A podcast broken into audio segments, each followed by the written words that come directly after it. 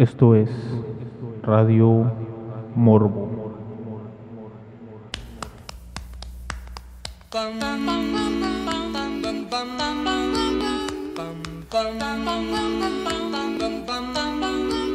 Mr. Sandman, bring me a dream. Make him the cutest that I've ever seen. Give him two lips roses and clover. bum bum bum Then tell him that his lonesome nights are over. Sandman,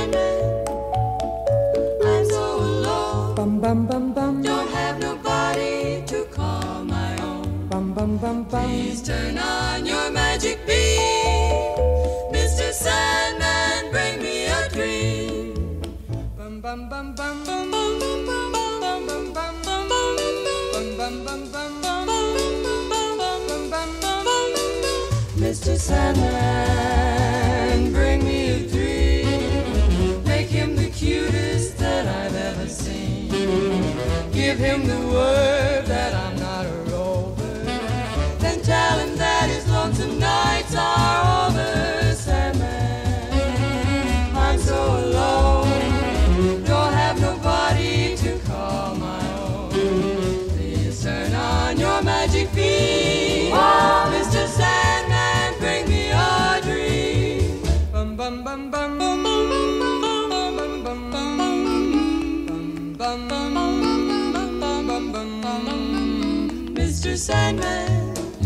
Yes? Bring us a dream, give him a pair of eyes with a come hither gleam.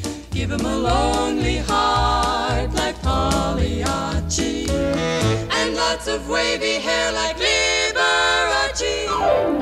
Mr. Sandman, someone to hold, someone to hold would be so peachy before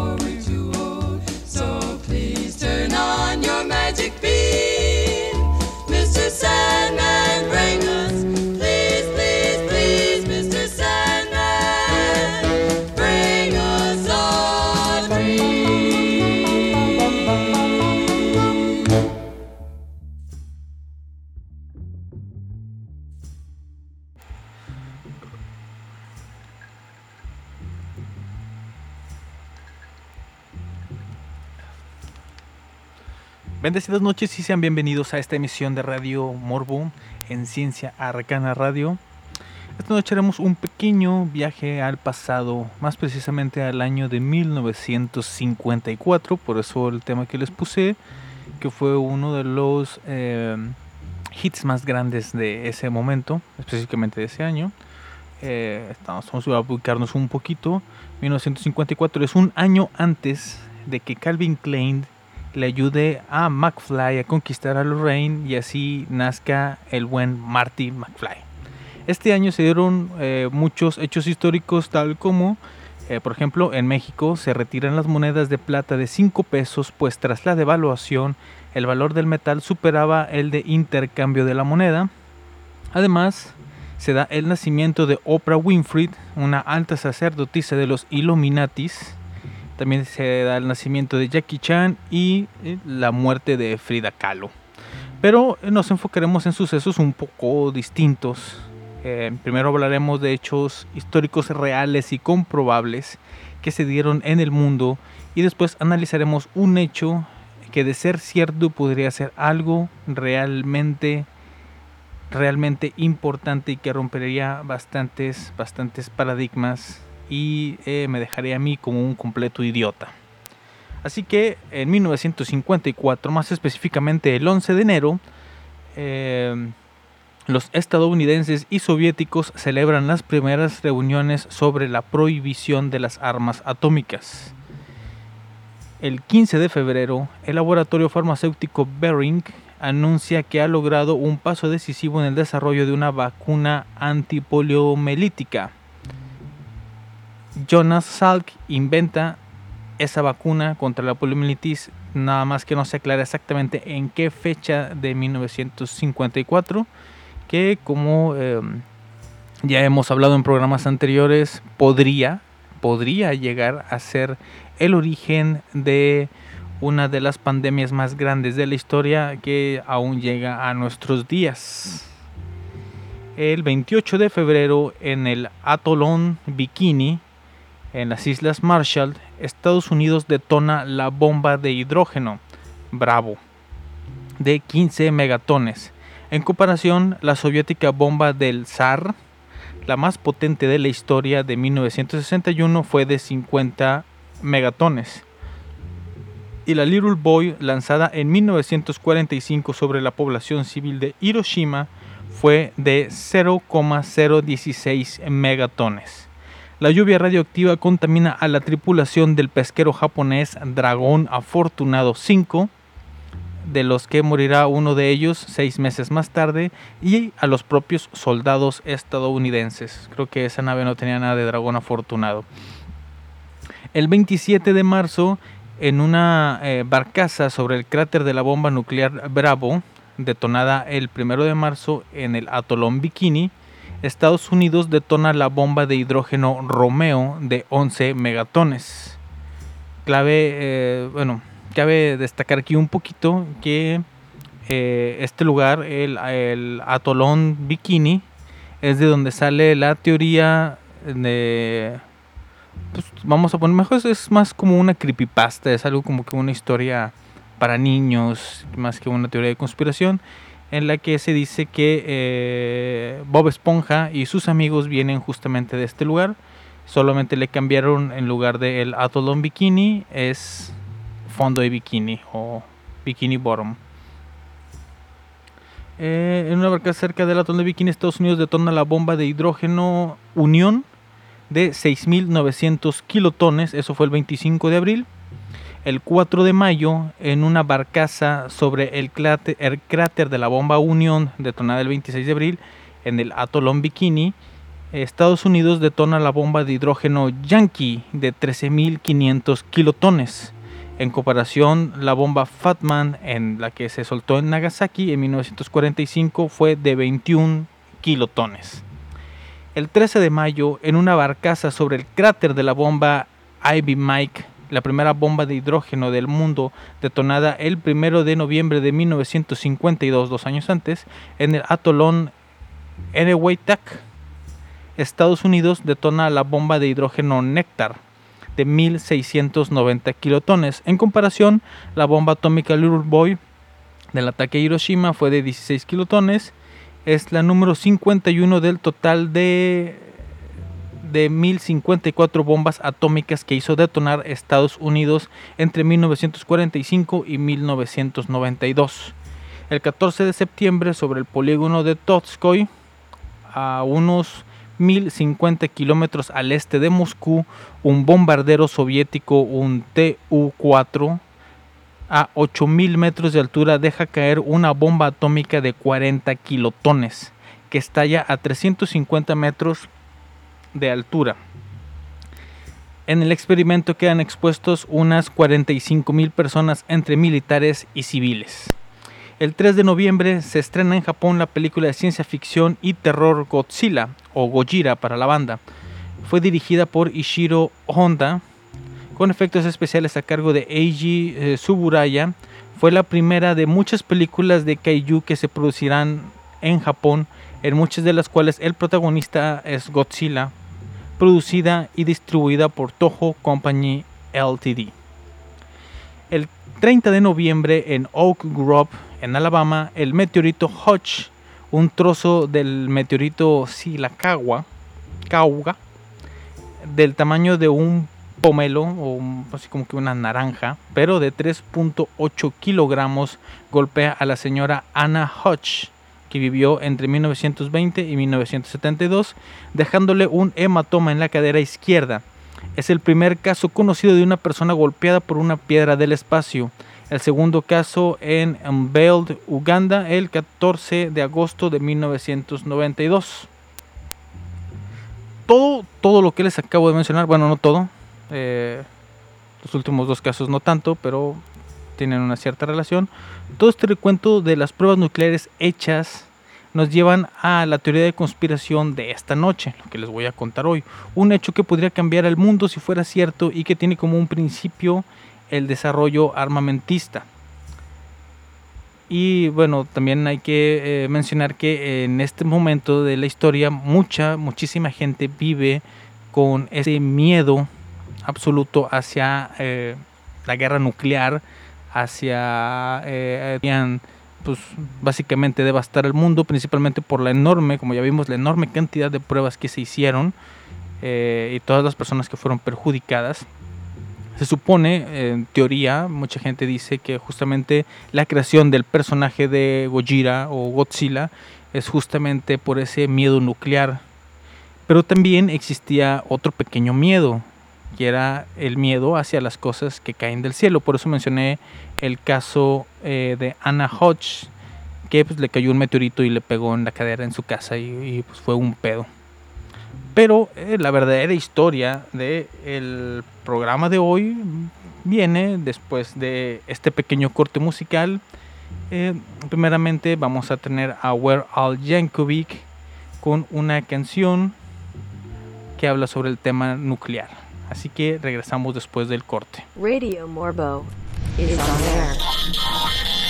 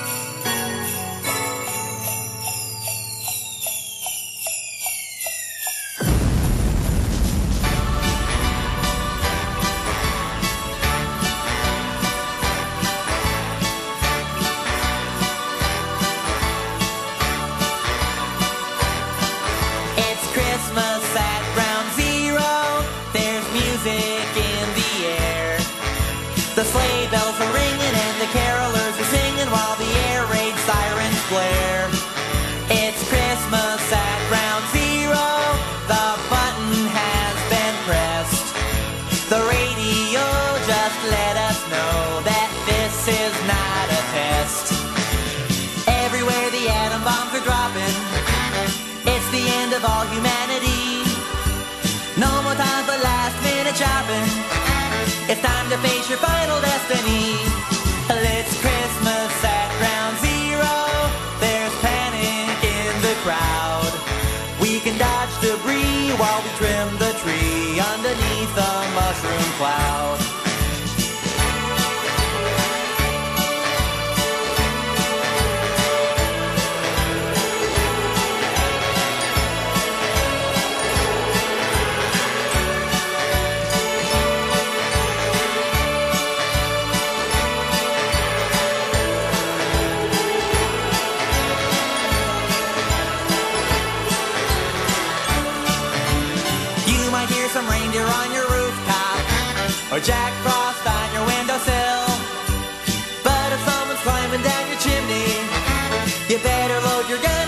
Oh, it's Christmas at ground zero, and if the radiation level's okay, I'll go out with you and see all the new mutations on New Year's Day.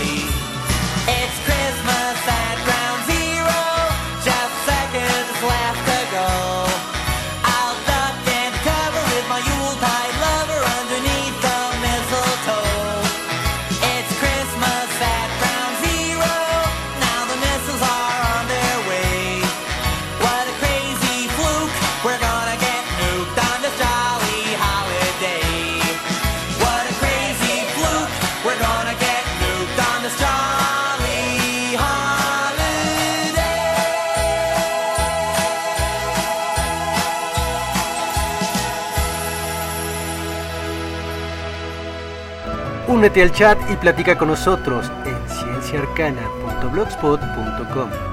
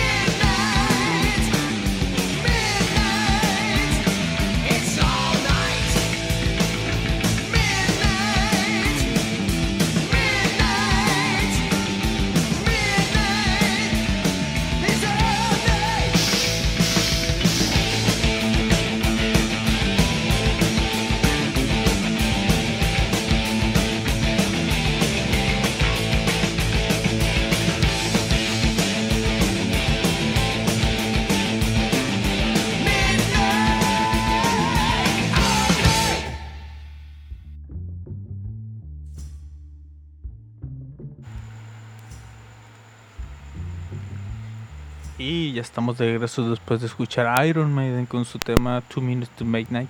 Más o menos ahí para establecer el hecho de que estamos en un año, recordemos 1954, en el que eh, se establece que hay un miedo grande a la guerra nuclear y a cosas que vienen del espacio, por lo que les acabo de relatar los datos históricos de ese año. Pero en específico hay uno que no está comprobado que haya sucedido, eh, pero que podría llegar a ser un hecho bastante, realmente bastante importante para la humanidad en sí. Y ese es el conocido como el Tratado TAU-9, Chao 9 el pacto entre el gobierno de los Estados Unidos y los alienígenas.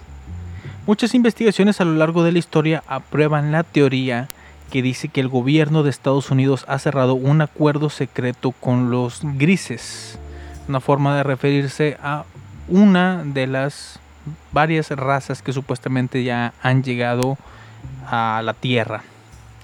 El día exacto se desconoce, pero la mayoría de las fuentes indican que el acuerdo ocurrió justamente, como les dije, en 1954. En ese momento, un comité de alienígenas grises habría llegado a la base Edwards de la Fuerza Aérea de Estados Unidos con el único propósito de contactar a Dwight Eisenhower, el presidente de Estados Unidos en ese momento. Esto ha sido conocido como el Acuerdo de Edwards o como el doctor Dan Burrich lo llamó el Tratado Tau 9 para la preservación de la humanidad.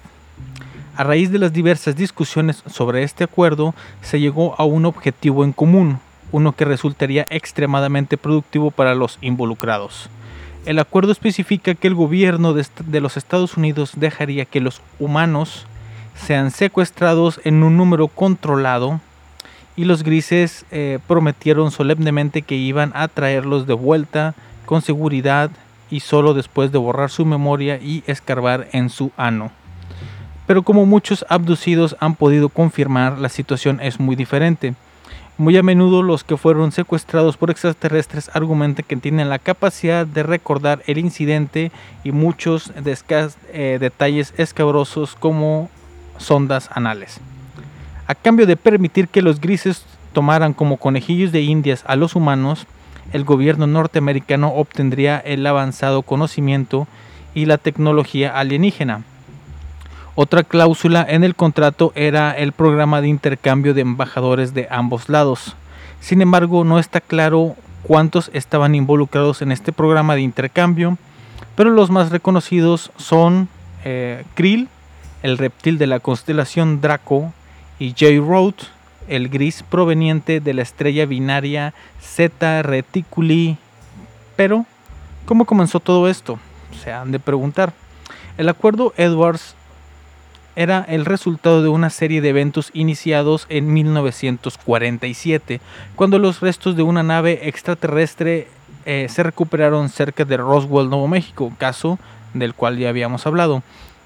Dentro de los restos se encontraron varios cuerpos de extraterrestres.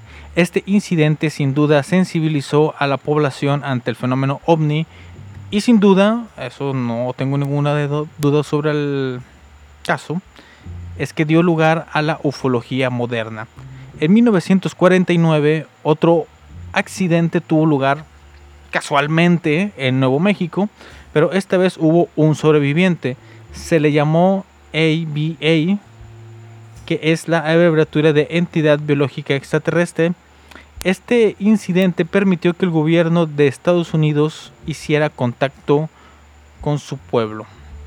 En 1951 los grises fueron contactados utilizando un dispositivo construido con la ayuda de la ABA. Un año más tarde las comunicaciones extraterrestres estaban en marcha, allanando el camino para el Tratado de 1954 en la noche del 20 al 21 de febrero de 1954. Mientras disfrutaba de sus vacaciones en Palm Springs, California, el presidente Dwight Eisenhower desapareció por un corto momento. Se cree que fue acompañado en secreto a las inmediaciones de la base aérea Edwards para un encuentro con los seres grises. Su declaración oficial fue que tuvo que someterse a una emergencia dental y visitar a un pues, dentista local. Al parecer, la reunión no salió según lo planeado, ya que hubo algunos eventos inesperados. El, aterri- el aterrizaje se mantuvo en secreto con el fin de ver cómo reaccionarían las personas cuando se enfrentan a una raza alienígena tecnológicamente avanzada. Los cientos de soldados presentes en la base Edwards durante ese primer contacto no recibieron ninguna sesión informativa antes del evento. Eran tan solo una audiencia de prueba. Este enfoque llegó a ser desastroso, ya que un alto porcentaje de los presentes comenzó a sufrir tiempo después de varias enfermedades psicológicas, que iban desde el comportamiento disfuncional hasta la psicosis, las intenciones criminales y el suicidio. Varias confesiones han surgido a lo largo de los años de personas que dicen que fueron testigos del evento de primera mano. Uno de ellos es Gerald Light, pongan ahí un pequeño pin en este nombre. Un famoso líder de la comunidad metafísica en aquel momento. Light dice que su participación consistía en medir el efecto que este avance podría tener sobre el público en general. Mis queridos amigos, acabo de regresar de Murrock, base de fuerza aérea, eh, base de fuerza aérea Edwards. El informe es cierto y una devastadora verdad. Durante los dos días de visita vi cinco tipos separados y distintas de aeronaves que están siendo estudiadas y manejadas por nuestros oficiales de la Fuerza Aérea con la asistencia y el permiso de los eterianos. No tengo palabras para expresar mis reacciones. Finalmente sucedido, ahora este suceso pasará a la historia, escribió el buen señor Light. Según lo que Light narra, varias figuras importantes estaban presentes en la reunión. Entre ellos estaba el principal asesor económico de Eisenhower, el Dr. Edwin Nurse, que ofreció su experiencia en el resultado potencial económico de un primer contacto con vida extraterrestre inteligente. Light también dijo que varios líderes religiosos dignos de confianza del gobierno habían asistido a la reunión. Otras fuentes también dieron apoyo a las revelaciones de Light, describiendo dos tipos de reuniones con diferentes grupos extraterrestres. Según el ex oficial de inteligencia naval William Cooper, grandes objetos que viajaban hacia la Tierra se habían visto en 1953. En primer lugar, se pensó que se trataba de asteroides, se determinó más tarde que en realidad eran naves espaciales. Dos misiones distintas, el proyecto Sigma y el proyecto Platón, lograron establecer contacto con los extraterrestres a través del código binario. Cooper distingue entre dos razas alienígenas, los nórdicos amables hacia la humanidad y los grises, que tenían diferentes objetivos con los seres humanos. Según él, los nórdicos contribuyeron a la firma de un tratado de no agresión entre la humanidad y los grises. Los nórdicos no ofrecieron tecnología, sino más bien la oportunidad de lograr el avance espiritual de nuestra dimensión actual a la siguiente. El tratado decía que los extraterrestres no intervendrían en nuestros asuntos y tampoco se debía interferir en los de ellos. Su presencia en la Tierra se mantendría como un secreto. Podrían secuestrar a los seres humanos con regularidad para fines médicos y científicos, siempre y cuando los mantuvieran a salvo de cualquier daño. Los seres humanos serían entonces devueltos a su punto de secuestro sin la memoria del evento. Sus demandas fueron que los seres humanos se separaran de su arsenal de armas nucleares, recordaron el potencial autodestructivo de la humanidad y también condenaron el hecho de que estábamos matándonos unos a otros, el daño que ocasionábamos al planeta y el desperdicio de los recursos naturales. El comité interpretó sus demandas de una manera muy sospechosa, creyendo que el desarme nuclear no era del interés de Estados Unidos, ya que dejaría al mundo indefenso frente a una amenaza alienígena. Eisenhower finalmente rechazó esta propuesta. ¿Esta reunión realmente sucedió? Si es así, parecería confirmar la actual, el actual fenómeno ovni mundial. Sin embargo, más de 60 años han pasado desde ese supuesto primer contacto y hasta ahora no hay una divulgación oficial al respecto. Hay dos cosas aquí que me hacen dudar bastante de esta historia, que distorsionan un poquito eh, la, la veracidad. Bueno, de hecho son tres, pero la tercera es muy obvia, que de hecho sería la primera, pero bueno. Eh, le quitaría bastante veracidad a este, eh, a este suceso. El primero es que justamente en ese año es cuando se estaban realizando las pruebas eh, nucleares y, no, no concuerda con los tiempos en los que se les pediría que se alejaran de ese armamento nuclear porque la mayoría del año se hicieron pruebas eh, aunque confirmaría el hecho de que Eisenhower les hubiera dicho que, que no, que no iban a renunciar a sus armas nucleares pero pues eh, supuestamente eh, se han dicho en otras historias en tiempos más recientes que estos ovnis interfieren en esas pruebas y pues las bloquean de cierta forma. Eh, la segunda es la participación de Gerald Light, un supuesto testigo de este suceso y que es el que confirma todo, es el que cuenta la historia, es el que filtra toda esta, toda esta información y eso pues eh, este personaje eh, que es el que vamos a analizar regresando a este corte musical que viene y la tercera razón que de hecho es la primera pero las volteé otra vez es que eh, en un registro histórico conocido por todos nosotros en un registro filmográfico se sabe que ese tratado entre extraterrestres y humanos realmente sucedió en 1961 tal y como lo vimos en la película de Los Hombres de Negros con Will Smith. Así que pues vamos a traer el tema oficial de la película en estos momentos para que lo escuchemos. Regresamos después del corte. Radio Morbo is on.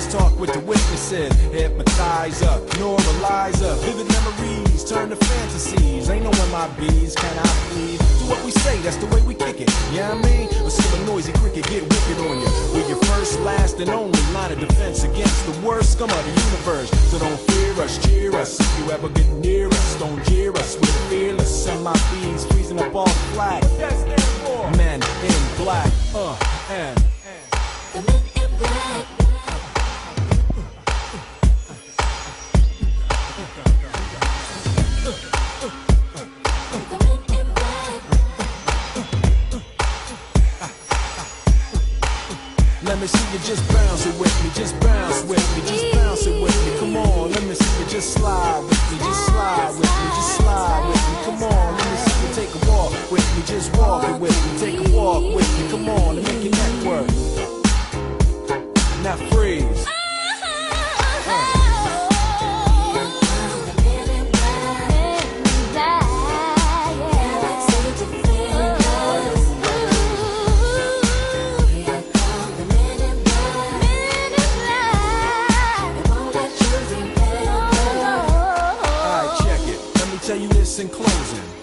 freeze. might seem imposing, but trust me, if we ever show in your section, believe me, it's for your own protection. Cause we see things that you need not see, and we be places that you need not be. So go with your life, forget the Roswell crap, show love to the black suit, cause that's the men in, that's the men in.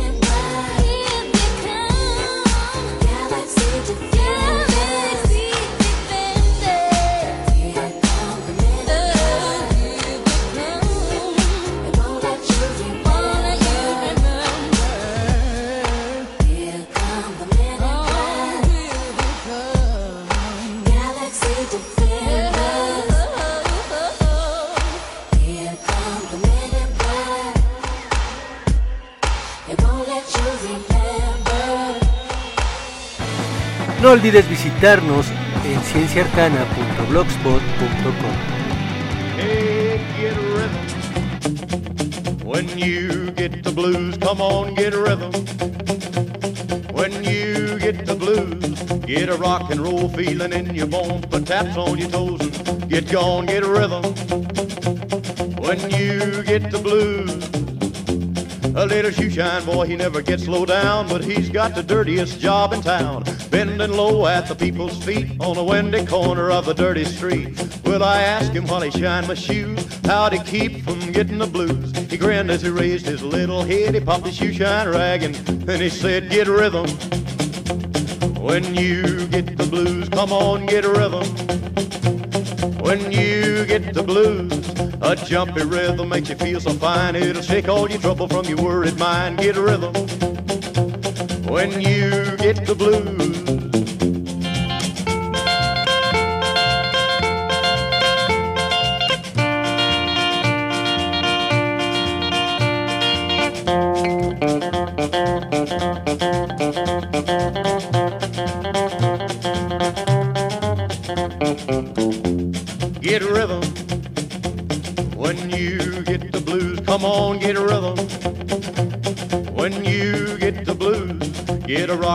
Feeling in your bones, put taps on your toes, get gone, get a rhythm. When you get the blues. Well, I sat and I listened to the shoe shine boy, and I thought I was gonna jump with joy. Slapped on the shoe polish left and right. He took his shoe shine rag and he held it tight. He stopped once to wipe the sweat away. I said, You mighty little boy to be a working that way. He said, I like it with a big wide grin. Kept on a popping and he said again, Get rhythm. When you get the blues, come on, get a rhythm. When you get the blues, it only costs a dime, just a nickel a shoe. It does a million dollars worth of good for you. Get a rhythm. When you get the blues.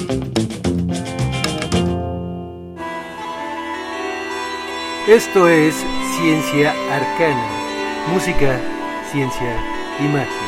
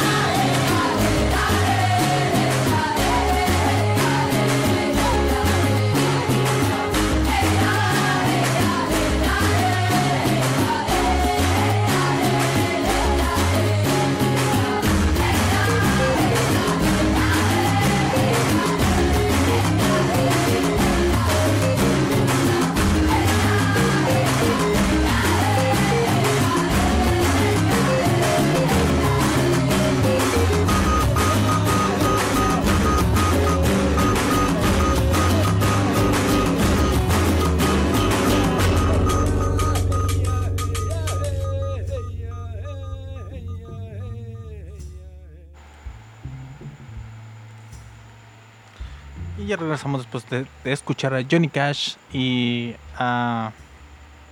Madres. A Café Tacuba. Eh, Johnny Cash fue una petición eh, que fue en el chat aquí inmediata.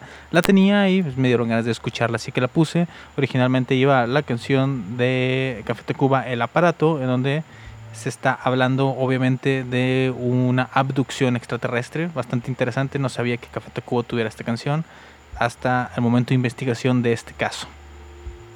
Como eh, había mencionado, de las tres cosas que me hacen sospechar bastante de este tratado extraterrestre, una de ellas era la participación de Gerald Light, eh, ya que eh, él es el único nombre no gubernamental mencionado en la historia y mm, llamó bastante mi atención, así que quise investigar quién era Gerald Light, qué fue exactamente lo que él hacía o por qué eh, obtuvo ese trabajo de ver eh, cómo es que eh, funcionaba la exposición extraterrestre entre las personas involucradas en estos hechos supuestamente sucedidos en 1954. Así que vamos a ver un poquito, o bueno, yo diría un, un tantito de la vida de Gerald Light. Durante los años 50 y 60 hubo tres canalizadores o mediums que tuvieron un gran impacto en las ideas y escritos presentados por los directores de la Fundación de Investigación de Ciencias Fronterizas, o por sus siglas en inglés FSRF, eh, Matt Lightney y Riley Crabb. Y estos mediums eran, eran Mark Probert, Ralph Holland, mejor conocido como Rolf Delano, y Gerald Light, o mejor conocido como el Dr. Kappa. Dos de los canalizadores, Holland y Light, también pueden considerarse contactados con ovnis. Mark Probert y Ralph Holland son bastante conocidos y los datos biográficos se presentan en libros, artículos y en internet. Pero cuando se trata de información de Gerald Light, es muy difícil de encontrar, salvo algunos comentarios y artículos de la revista BSF Round Robin. Pero con una búsqueda en internet, algo ahí que se puede dar, solo tenemos referencias justamente a la carta de 1954 de Light a Matt Lane con la historia de la reunión de Eisenhower con gente del espacio. Una de las razones de esta escasez de datos sobre Gerald Light es probablemente porque los muchos folletos y panfletos que escribió se publicaron en papel de baja calidad que hoy es tan frágil que es casi imposible de manejar sin destruir. En el archivo BSRF donado a la FU, he encontrado, bueno, o sea, el, el lector del artículo ha encontrado, además de la carta original de 1954, no menos de 30 folletos escritos por Gerald Light. Son tan frágiles que será imposible mantenerlos completos. La mayoría de ellos están hechos a mano, o sea, escritos a mano, no a máquina ni en ningún, ni ningún otro sistema. Y eh, se ven como viles eh, fotocopias algunas, con grapas mal puestas y material bastante amateur, por así decirlo. Supuestamente nació en Pekín, China, hijo de diplomáticos irlandeses en 1930. Trabajó en el colegio presbiteriano de Allahabad, probablemente como profesor. Fue allí donde se dio cuenta de que su destino era ir a América. Cuando en 1930 supe por primera vez, al igual que toda la humanidad, el descubrimiento del extraño planeta Plutón, escuché por primera vez esta noticia sensacional cuando me senté en mi escritorio en el valle de Chumbi, un pequeño paraíso escondido debajo de las alturas altísimas, bueno, de las altísimas eh, de las montañas del Himalaya entre la India y el Tíbet. En el mismo correo eh, que traía esta noticia había una revista que mostraba los increíbles edificios que iban a ser parte de la Feria Mundial de Chicago. Sabía también que de alguna manera debía encontrar mi camino a Chicago y estar personalmente ante tales creaciones. Había escuchado la llamada y me propuse eh, que demostraría con mucho el viaje más importante que hice en este mundo mortal de hombres terrenales de una manera muy real debía convertirme en embajador de la era de Acuario. Ahí nos vamos dando más o menos una idea de la mentalidad que tenía este hombre. Gerald Light no era ajeno al mundo oculto y había pasado años meditando y orando. Obviamente era clarividente y reclama una conciencia casi diaria de los mundos invisibles y haber conocido y conservado con varios, eh, conversado con varios seres, incluidos los devas y los espíritus de la naturaleza. La Feria Mundial de Chicago se celebró el 27 de mayo de 1933 al 31 de octubre de 1934. Fue durante este periodo que Gerald Light llegó a Chicago y fue ahí donde conoció a un extraterrestre por primera vez. Me puse en contacto con mi primer platillo volador en la Feria Mundial de Chicago en 1933 en 1933 no había nada de, eh, no era conocido este concepto y se les llamaba flying saucers, o sea, no se les llamaba eh, ovnis, sino eran flying saucers. El encuentro ocurrió durante una brillante mañana de verano cerca de las orillas del lago Michigan. Cuando doblé una esquina en una sección bastante desierta eh, del área, me encontré cara a cara con lo que solo puedo llamar la presencia. Él o ella no era de nuestra tierra, esto lo supe al instante, completamente y con miedo, en el momento en que mis ojos se encontraron con los suyos, en lo profundo de mí mismo escuché en mi mente, mi alma tal vez, escuché estas palabras. Hijo de Acuario, llama de Urano, sea testigo de la compañía blanca en la tierra de las alturas. Escucha nuestro mensaje, observa a nuestro genio. Hay que preparar. Un par de años después de este evento seminal, Gerald Light viajó a Wyoming para pasar un año en las montañas eh. En la noche del 16 de septiembre de 1936 observó un enorme objeto esférico emerger de la cima del pico más alto, el, el Grand Teton, chispas doradas emitidas por el objeto que iluminaba el paisaje. Hizo un amplio círculo alrededor de la cima de la montaña y desapareció. Desde ese día eh, premonitorio, hace casi 20 años me he puesto en contacto personal y conscientemente con la gente de los barcos espaciales muchas veces. Bueno, son naves espaciales, mala traducción. Narra el buen Light. Eh, conocí a los maestros, los maestros. Conocí a esos seres abrumadores que en verdad son los señores del universo. Hoy estoy en contacto frecuente con estas fuerzas que controlan los destinos de muchos planetas.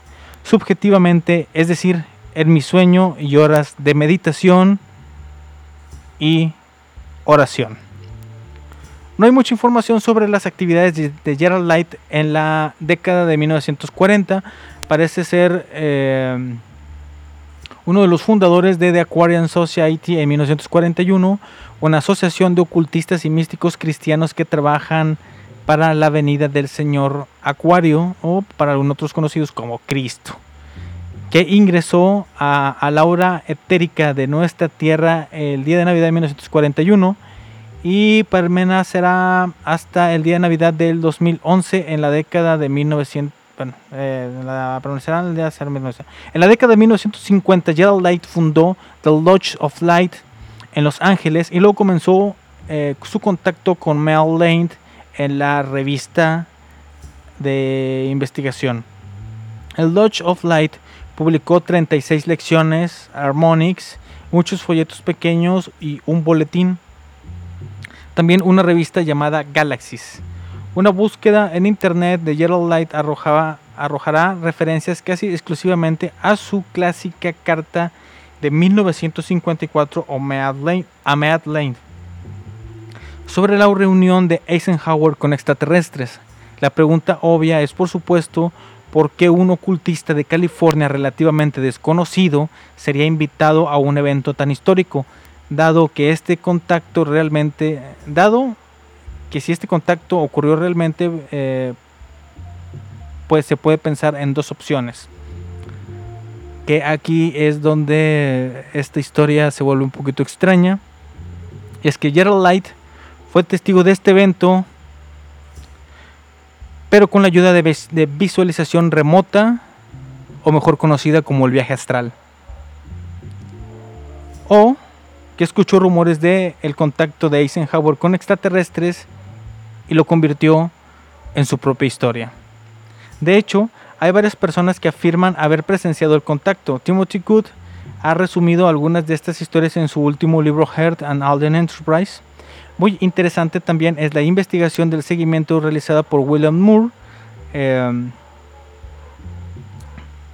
trató de llegar al fondo del rumor revisando las fuentes oficiales de la biblioteca Eisenhower y en 1979 entrevistando a la viuda del dentista Dr. Purcell, la explicación oficial de la repentina desaparición de Eisenhower de Palm Spring el 20 de febrero de 1954 es que en una cena se quitó un tapón de un diente o un empaste y fue llevado a un dentista local para recibir tratamiento. Moore descubrió que la viuda de la Dr. Purcell no podía recordar ningún detalle relacionado con el presunto trato de su esposo con el presidente.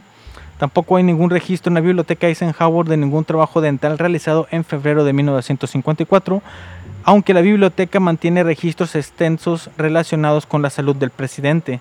Moore concluye, claramente algo ocurrió con el presidente Eisenhower en la noche del 20 de febrero y obviamente tuvo que ver con aliens. No pudo haber sido que se agarró el pedo en algún lado o no, no, nada de eso sucedió. Matt Lane frecuentemente comentaba sobre las experiencias de Gerald Light en Round Robin, una de las publicaciones, y parece tener un gran respeto por sus contactos y conocimientos. Al publicar sus notas eh, etéricas, Lane escribió, en mi opinión, como estudiante y novato del ocultismo y las ciencias físicas, este es el material más importante de su tipo que aún ha aparecido en las publicaciones del Borderland Science. Gerald Light, mejor conocido por nuestros lectores como el Dr. Kappa, será recordado por su aventura singular e infeliz con los visitantes de Eterian, no confundir con los Eternianos de He-Man. Cualquiera que sea la verdad sobre Gerald Light, fue una figura fascinante en el mundo subterráneo de místicos y ocultistas. Afirmó, afirmó, haber sido miembro de la mayoría de las sociedades metafísicas y esotéricas conocidas en el siglo XX y tener una biblioteca que consta de más de 6.000 volúmenes en cada fase de ocultismo y misticismo. Pero solo puedo asombrarme del discernimiento espiritual de un hombre que escucha con asombro a un humanoide gigante con un solo ojo parecido a un robot que de repente se materializa proclamando, observa a nuestro genio. Como podemos ver, la historia de este señor Light, que es el origen de toda la creencia de que en algún momento el gobierno de los Estados Unidos tuvo un contacto directo con extraterrestres con fechas y sucesos y todo esto realmente no es nada comprobable, eh, más que nada por el historial que tiene y por la forma en que cuenta las cosas. Claro que sí que eh, en el mundo esotérico, eh, todo, eh, bueno, no todo, la mayoría de las cosas son cosas, son cuestión de perspectiva y de cómo tú vives las cosas. Así que no se puede dar realmente por un hecho. Puedo descansar y decir, wow, todavía puedo decir cosas sobre los extraterrestres y, no tener miedo a quedar como un idiota y que en algún momento se compruebe que sí sucedió esa reunión. Así que, pues eh, vamos a ir con un pequeño eh, corte musical para luego ya venir con el corte final del programa. Aquí tenemos a Steve Miller Band con Fly Like an Eagle. Regresó en un momento. Radio Morbo is on air.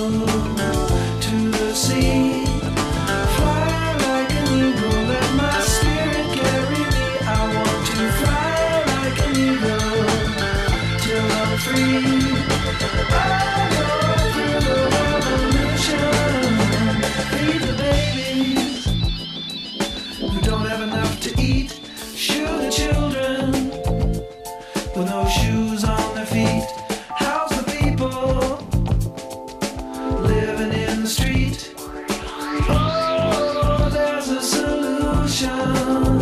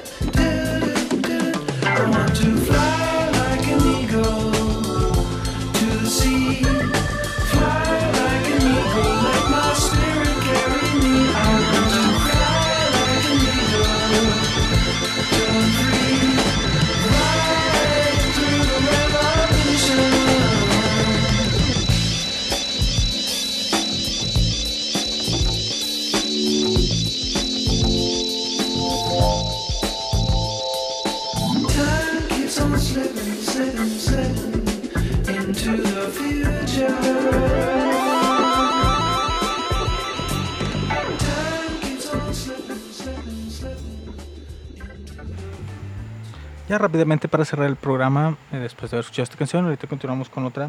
Ya para cerrar definitivamente, eh, les quiero recordar que aparte de este programa también existen otros aquí en Ciencia Arcana Radio. Eh, los horarios, más o menos se los puedo recordar de memoria, son que los sábados de 10 de la noche a medianoche tenemos Calabro Podcast, los eh, jueves y los domingos de 11 a 1 y de otro horario después tenemos Transfilosofía, que mala memoria tengo y no tengo la imagen ahorita a la mano. Los lunes, miércoles y viernes de 10 de la noche a medianoche tengo, tenemos Teatro de Vampiros. Creo que sí es teatro. Y eh, pues, los mismos días, lunes, miércoles y viernes, pero a partir de medianoche, o sea, ya al día siguiente realmente son los martes, jueves y los sábados, como el día de hoy, eh, están estas eh, interpretaciones de estupideces de otras personas hablando de forma estúpida, como lo es eh, Radio Morbo. También aquí complaciendo con las canciones que me piden. Siempre, siempre, siempre con tiempo, por favor. Eh, si no, se les da una penalización y se esperarán a otro programa. Eh, de casualidad, hoy tenía una de las canciones que me pidieron y esta última canción de Steve Miller Band de Fly Like an Eagle fue una petición que me llegó en un pliego petitorio como si hubieran secuestrado a mi perro. Son, no sé, son alrededor de unas 15, 20 canciones eh, que voy a ir poniendo conforme vaya avanzando el tiempo eh, y quitarme esa presión de algún ataque terrorista o algo por el estilo. También, ya que estamos cerrando mes, comenzando uno nuevo, eh, nada más quería darles ahí el detallito que, bueno, darles las gracias a las personas que lamentablemente no me escuchan en vivo, sino que me buscan en plataformas.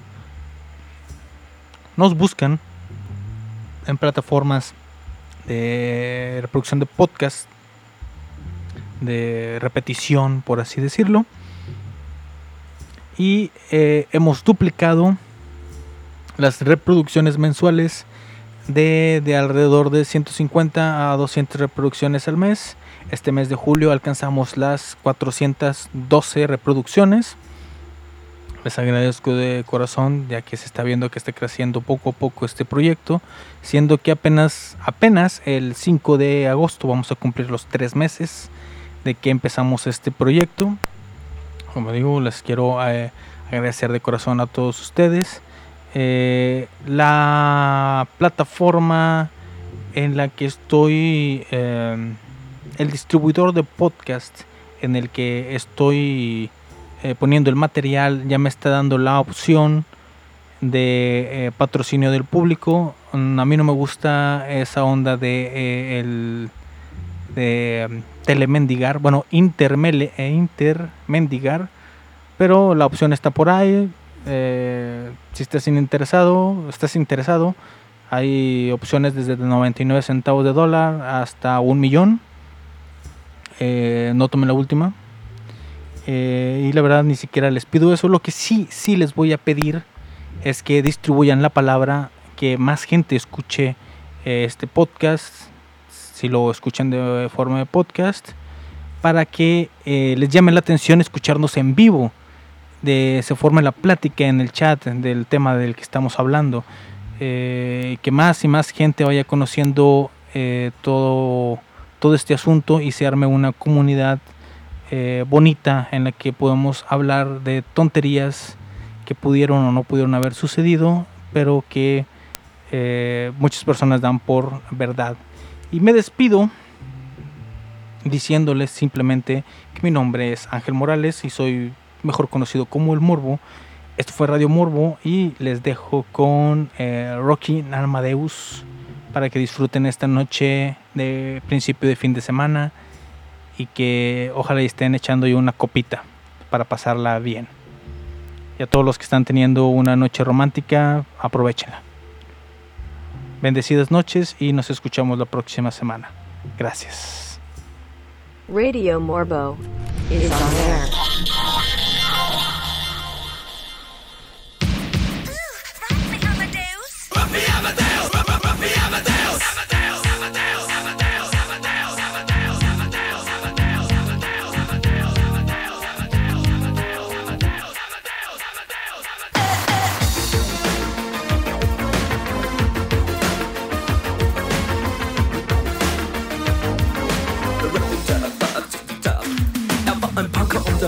Der großen Stadt. Es war in Wien, war Vienna, wo er alles tat. Er hatte Schulden, denn er trank, doch ihn liebten alle Frauen. Und rief, na kann man Rock me Amadeus. Er war Superstar, er war populär, er war so exaltiert, er hatte Flair. Er war ein Virtuose, war ein Rockidol. Und alles rief, na kann man Rock me Amadeus. Du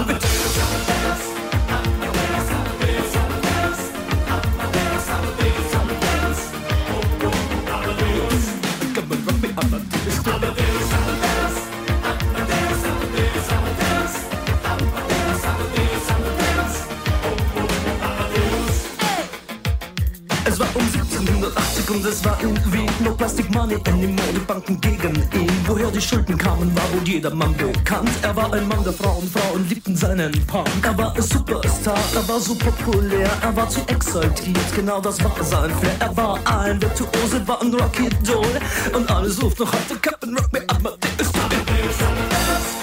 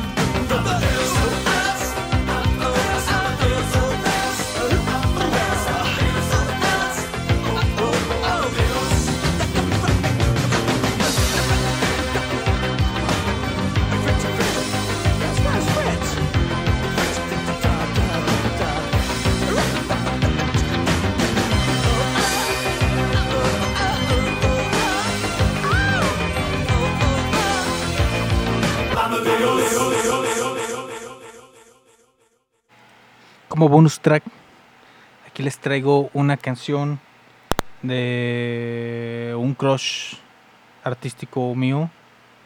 Aquí les dejo a Mila Jovovich con The Alien Song.